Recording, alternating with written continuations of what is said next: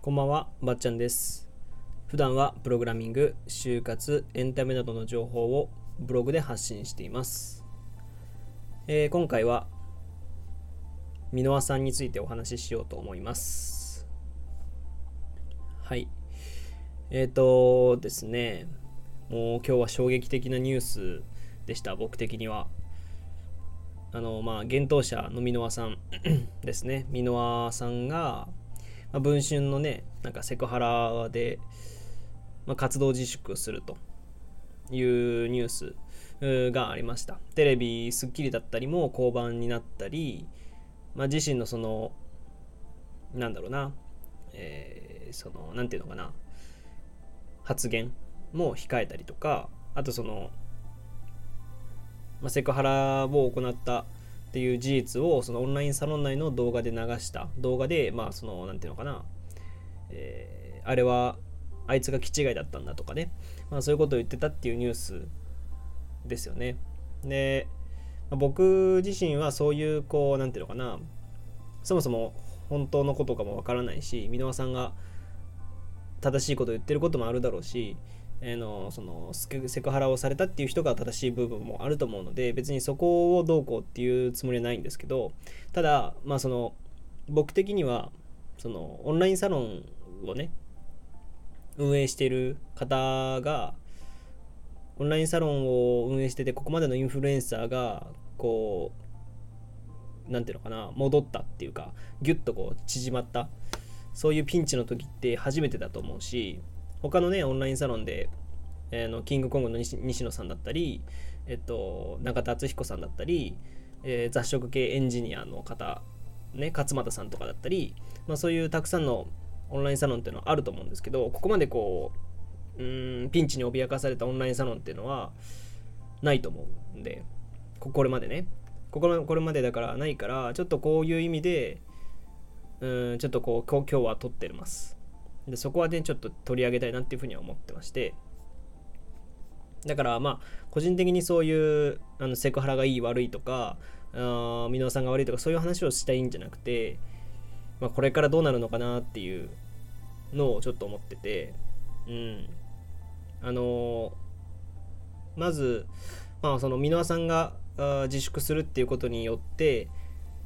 ニュースピックスっていうねえーニュースピックスブックブックだったかな？ブックスだったかな？ブックか。のおーレーベル書籍レーベルっていう、まあ、レーベルは終了するということでまあそれも話題ですよね。いろいろと。うん。でどうしようかな？どっから喋ろうかな？まあ、できる限り発言にはちょっとこう気をつけながら喋りたいなっていうふうにはラジオだけど個人のラジオだけどまあ思うんですけどまずそのオンラインサロンっていう部分ですね。あのーまあ、僕もいくつかオンラインサロン入ったことがあったんですよ。本当にお試しみたいな感じで1ヶ月でこう入ったり出たりっていうのをしてるんですよね。いろんなオンラインサロンを。でこうなんとなくこうみんなの中でオンラインサロンっていうのがなんか怪しいものだとかお金稼ぎインフルエンサーがお金稼ぎしてるものだっていうそういう土壌から徐々にこう解放されてる感じがしてたんですよ。僕個人的には。それは多分キングコングの西野さんが割とこう毎毎回毎回ラジオでねあのなんかそういう話をしてたりサロン内の活動っていうのを活発にみんながこう発信していることによってオンラインサロンっていいものだねっていう風潮がちょっとできてきたかなっていう成長期にあると思うんですよ僕は。うん、で、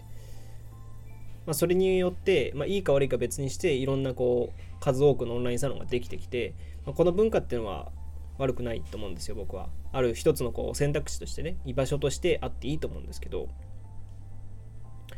あ、そんな中でまあ箕輪さんってどれぐらいなのかな？希望的には分かんないけどたくさん多分オンラインサロンはね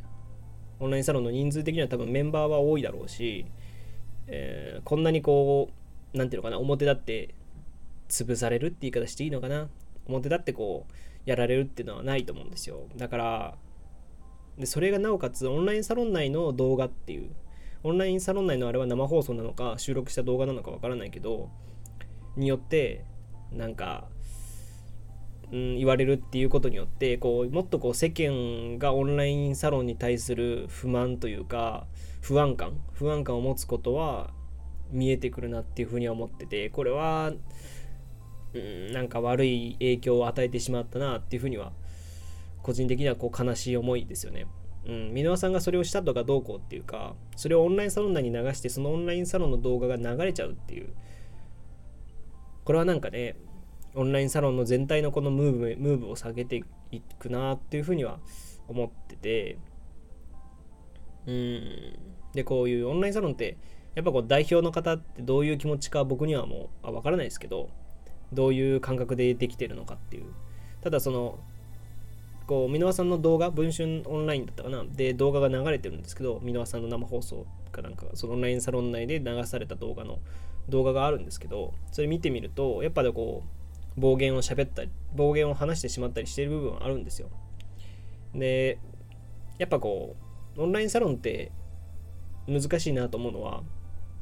僕は別にあの入ったことあっても別に、えー、代表になったことはないんで分かんないですけど多分こう第二の家みたいな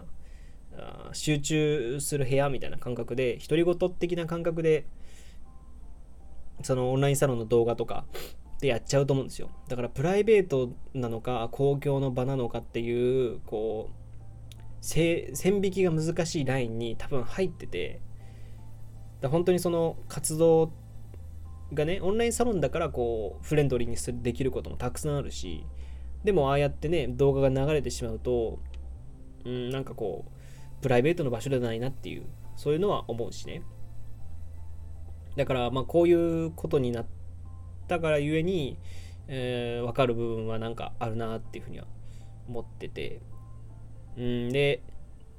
それはまあオンラインサロンについてですね。でもう一つがインフルエンサーってどうなっていくのかなっていうふうには僕は思ってますねなんか。うん。そのインフルエンサー中心の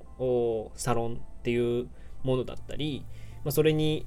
それを信じて信じてって言い方よくないかなそれをそれに共感して一緒に力を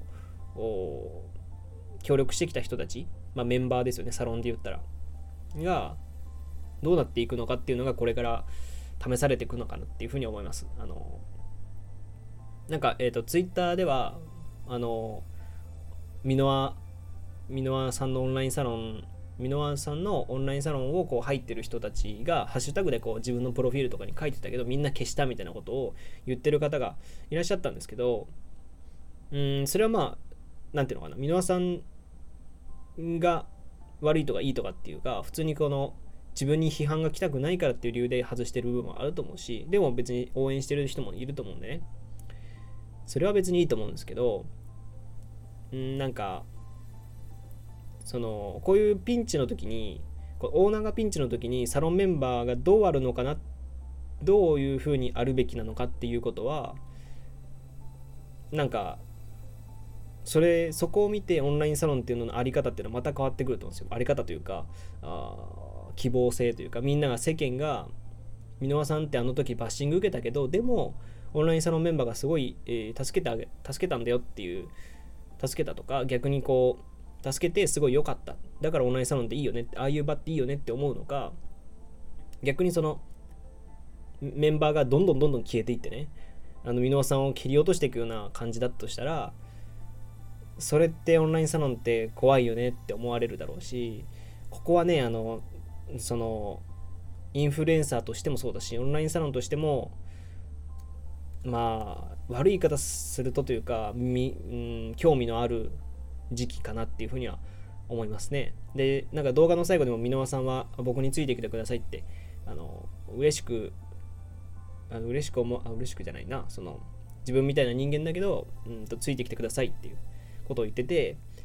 これをどうみんながインフルエンサーの人の意見に対してそのサロンメンバーがどういうふうに答えるのかなっていう。ことはそのサロン内のうんそのこれまでの培ってきたこう何ていうのかな。培ってきたあの対応によって箕輪さんがこれまでやってきたことによって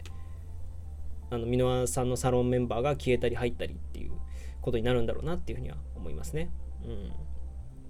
で、あと、問題的にはあと1個で、ニュースピックスっていう、僕ずっとニュースピックスだと思ってたんですけど、ニュースピックスなんですけど、らしいんですけど、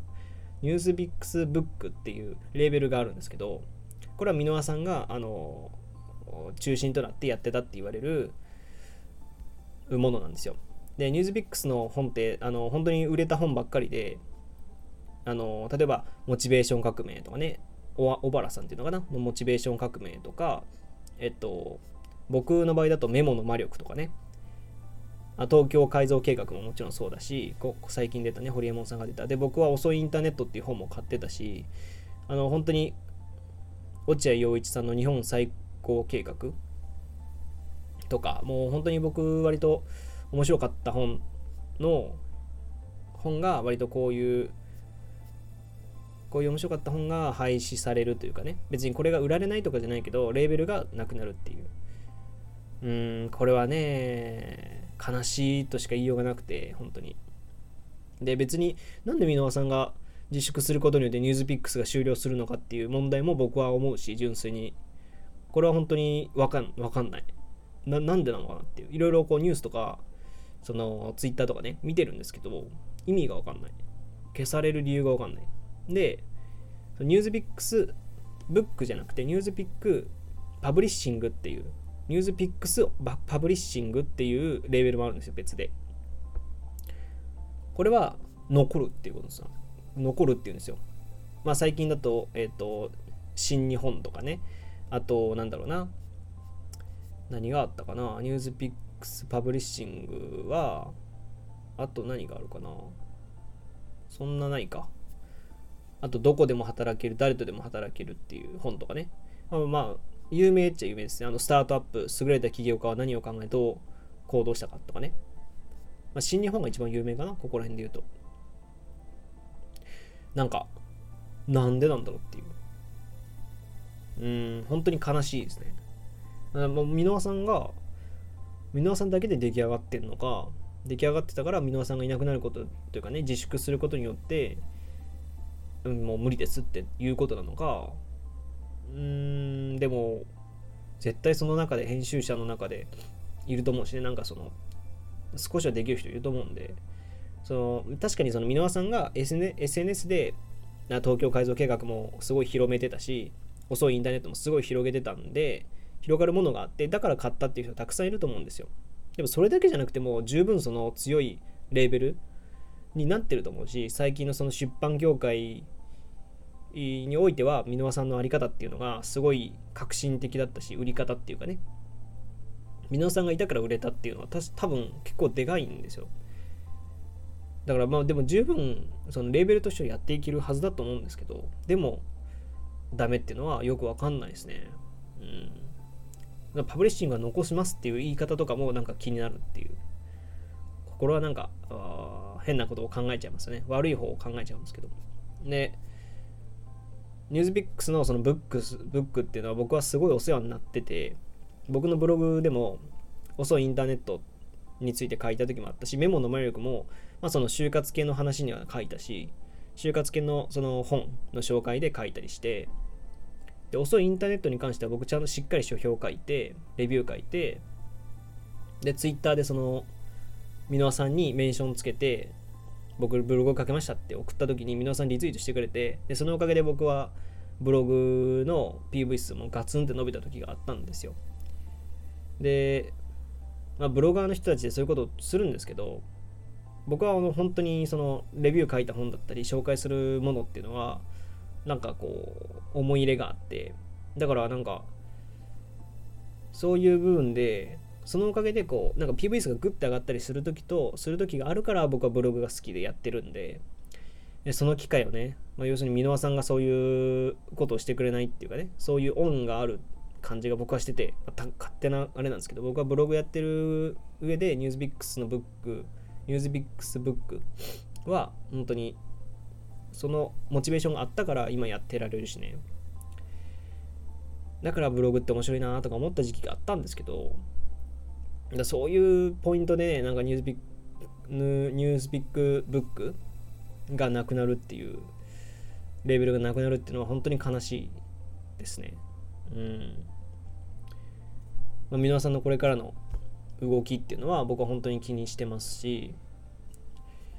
まあ、これからのそのオンライン、箕輪さんのあり方っていうよりもオンラインサロンのあり方っていう、